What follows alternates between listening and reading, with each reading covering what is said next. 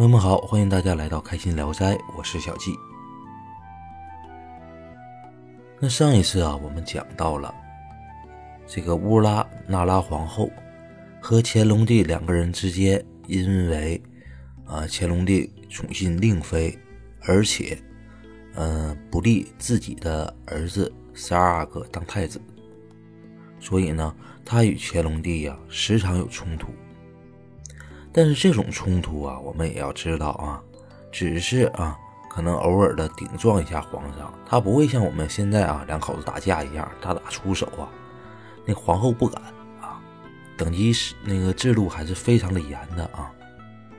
那么是什么事儿啊导致了后来啊有大的冲突呢？那就是乾隆帝南巡这件事儿。乾隆帝啊。爱旅游啊，这回呢就领着太后、领着皇后、领着一些嫔妃啊，又去旅游去了。那在旅游的路上啊，呃，乾隆帝啊和皇后啊在这还非常的和睦呢，所以呢给皇后过了四十八岁的千秋节啊，也是给皇后过生日啊，一路上其乐融融啊。但是啊，突然啊有这么一天。皇后啊，就跟这个乾隆帝有了很大的一个冲突。这个冲突啊，直接导致什么呢？皇后剪头发。大家看这《还珠格格》啊，第一部啊，第一部里这个皇后剪了头发啊，没没剪下来。但是呢，在第三部里，大家看了啊，皇后一生气把头发剪下来了。那剪下来之后呢，乾隆帝是非常的震怒啊，就说这个女人疯了啊，赶快给她送回去。送到哪呀？送回北京啊！我不带你去旅游去了。那为什么说剪个头发啊？这个皇后就疯了呢？那大家都知道，满族人呐最珍惜自己头发啊，没有国殇不得剪发。而且我们说国殇剪发什么意思呢？满族人呐在一开始的时候啊，他们呢，呃，遇到长辈啊。死去的时候，流行什么呢？流行殉葬。当然了，后来呢，随着发展的文明啊，他不不殉葬了啊。但是不殉葬也得寄托一下哀思啊，所以呢，就会剪下一绺头发啊，放到这个长辈的这个棺木之中啊，就说啊，我来陪你啊，这陪你呢，拿头发就代表了啊。那皇后剪法什么意思啊？那意思，皇上死了，或者是太后死了，那比自己身份高贵的人死了，他才能解法呢。这是咒皇上，咒太后呢。所以这一次啊，一贯心疼皇后的太后也没有啊出言阻止啊。那不但这样啊，我们看皇后回京之后啊，就被打入冷宫了。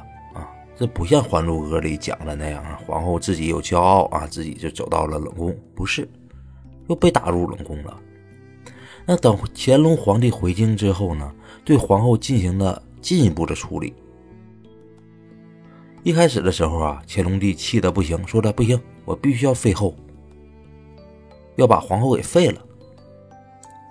我们看《甄嬛传》当中啊，这皇上要废后啊，小说里呢是。太后亲自来了啊，来劝解。那在这个电视剧当中呢，是太后身边的人拿着太后的懿旨啊来了。但不管怎么说，给劝下来了。那实际上呢，历史上这个乌拉拉那拉皇后是谁来救她呢？是一些大臣呐。这些大臣呢，就来啊为皇后求情，说这皇后怎么的了啊？你为什么废她？这乾隆帝啊，就说皇后是疯了，是如何如何。但你说这样的话，大臣也不信服啊。所以呢，拼命的求情啊，求情来求情去，这个乾隆帝啊，终于有所动摇啊，网开一面。但是网开一面是网开一面呢，但是对这个皇后呢，处理也比较的严重。怎么严重呢？首先啊，把这个册封啊皇上皇后的这个宝册给拿回来了。不但是册封皇后的宝册啊，包括他以前的什么贤妃的呀，什么什么等等等等的这些啊，这些工作证都给拿走了啊。所以啊，这皇后的合法性啊，他就没有了啊。这还不算啊，而且还裁减皇后身边的人啊，裁减到什么程度？到最后，皇后身边就俩宫女了。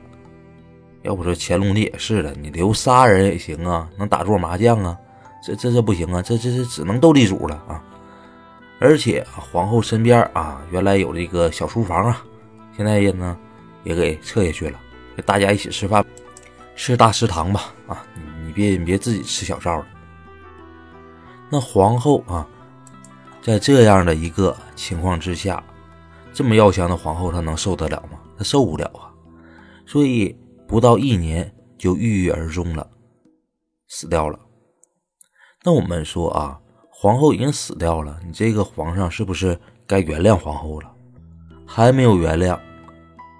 皇后死掉的时候呢，啊，这个乾隆帝啊正在木兰围场打猎，听到这个消息之后呢，就把身边的啊这十二阿哥，也就皇上皇后的这个亲生儿子啊给叫来了。说的你妈死了，回去看看去吧。就这样啊，把这个事儿给搪塞过去了。那么这还不算啊。按道理来讲，死者为大嘛，你出殡的规格啊什么的都应该提一格。我们看这个《甄嬛传》当中经常这样啊，那个谁谁死了，哪哪个嫔妃死了啊。他也会，比如说妃死了，他就会，啊，按照贵妃礼仪下葬；贵妃死了呢，就是以皇贵妃礼仪下葬，都是高一格。但是乾隆帝可没这么干呢，不但没有高一格，而且还低一格啊，让这个皇后呢以皇贵妃礼仪下葬。啊，这还不算什么啊，而且呢，这位皇后啊，乾隆帝呢。还下了命令啊，说着不要啊和乾隆帝合葬在一起。你看我们乾隆帝啊死了之后，很多的这皇后也好啊，一包括一些嫔妃也好啊，都是陪着乾隆帝一起下葬在他那个地宫里。但是呢，他就不要啊这个皇后和他一起葬在一起，而且呢不单独的啊给他开了陵寝，把他呢塞在一个。另外一个皇贵妃的陵寝里，这还不算什么啊！而且这个皇后啊，乾隆帝不给她立神位，不立神位是什么意思呢？就以后谁也不能啊祭祀她，她享受不了啊大家伙的祭祀。这乾隆帝做的特别的绝呀！但说到这，可能很多人一想，这不就和那个……《甄嬛传》里的这个皇后一样一样的了吗？啊，确实，你看，是嗯，虽然说没有被废，皇后呢被软禁起来了，而且呢，我们也看到了，把这些什么宝册呀、什么什么这些东西给收回来了，而且呢，甄嬛后来也跟这个皇后说了，说的你死后啊，就能葬入妃陵，他日死书工笔也没有你的只只言片语。这两个人命运特别的相似，所以我说呀，《甄嬛传》里的这个皇后啊，和这个乌拉那拉皇后啊，这个结局是一样的。那可能很多人都说了啊，那皇后为什么啊和乾隆帝起了冲突呢？我们看《还珠格格》里怎么演的啊？说这个乾隆帝啊，看上了一个。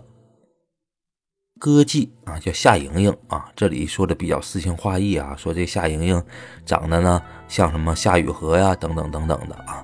但是不管怎么说啊，这个事儿啊，皇后做的对啊，因为皇后认为啊，这皇上呢，你说你本来来是打着这个体察民情的那个旗号来的啊，你现在你还没等怎么的呢啊，民情还没体察完呢，你先那个。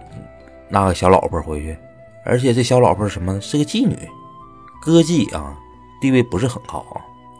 所以呢，这个皇后呢，就又拿出来她第一部那种啊，这个非常凛冽的啊这种气势来见这个乾隆帝，乾隆帝呢就听不进这皇后的这个啊建议，认为皇后呢是吃醋啊。那如果是像《还珠格格》第三部这么演的话，这个皇后是什么呢？非常的啊正直，非常的耿介啊，因为这件事啊仗义直言啊得罪了乾隆帝。那前这这个皇后是什么呢？皇后十分的啊，值得同情啊。很多的啊，这个小说啊，或者是一些民间传说，都是这么演的啊，都是这么写的啊。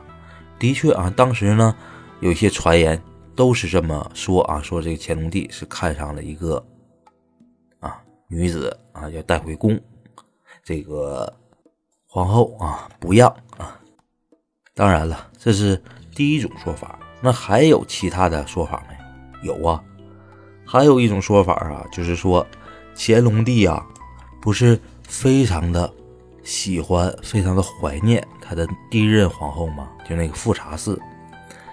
那么这回下江南，他又想到了啊，这个富察氏啊是这个旅游时候死的啊，所以呢要赋诗又要缅怀，这样呢。就刺激到啊后来的这位皇后乌拉那拉氏了，所以啊这个乌拉那拉氏啊就开始和皇上啊对着干了。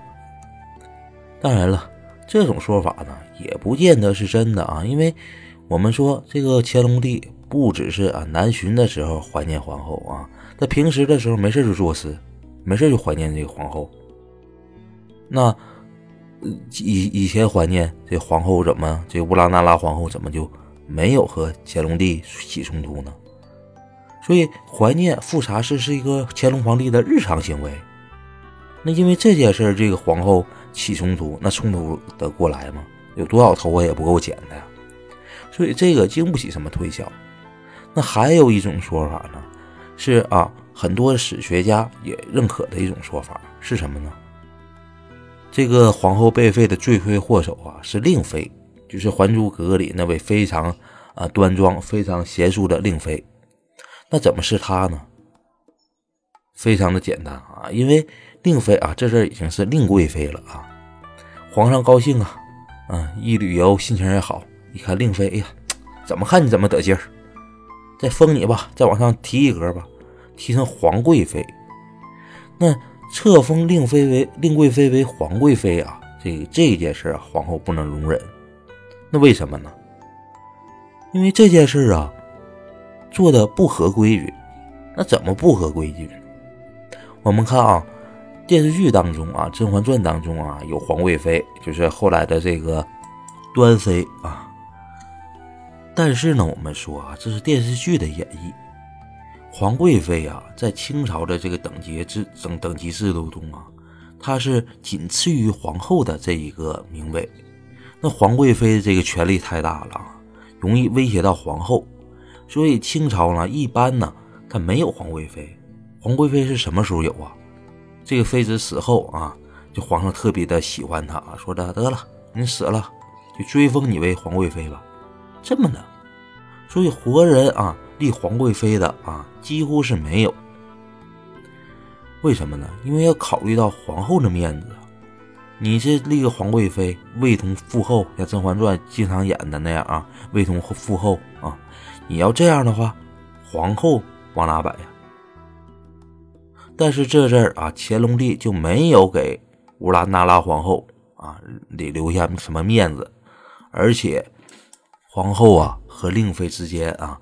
本来就有很多的不愉快啊，因为这个令妃的出现啊，这皇后感觉到了威胁，所以这阵儿你乾隆帝还这么干，那就是没有尊重皇后。所以这么一说呀，我们也知道了，这皇后啊受不了这件事儿，和乾隆帝起了冲突。那说到这儿呢，可能很多人都说了：“哎呀，那这件事啊，不管怎么说啊，不管怎么冲突啊，这个和《甄嬛传》里演的还是不一样的。”但是呢，我们说《甄嬛传》里这些皇后啊，和这个历史上的这个乌拉那拉皇后结局是惊人的相似啊！我刚才已经讲到了。那么可能很多人就奇怪了，那这么相似，那怎么办呢？怎么怎么办？《如懿传》怎么办呢？你前面已经有这样的一个人物了，你后面再写一个人物，难道那么不怕这两个人物重复吗？啊，当然了，这个是不是我们考虑的事儿啊？因为我们啊一开始的时候已经讲到了啊，这个《如懿传》呢是一个非常偶然的一个产物啊。在此之前呢，这个《甄嬛传》啊小说是架空历史的一个小说啊，他写的是周朝的事儿啊，但但是这个周朝啊历史上没有啊，但是电视剧给改编成啊清朝雍正年间的事儿了。既然这么一个改编啊，我们说。它和这个原著之间有很多不同，很多不一样的地方。那这个改编是好是坏？它有什么样的一个不同呢？我们下回再说。谢谢大家，感谢大家收听今天的开心聊斋，我们下次再见。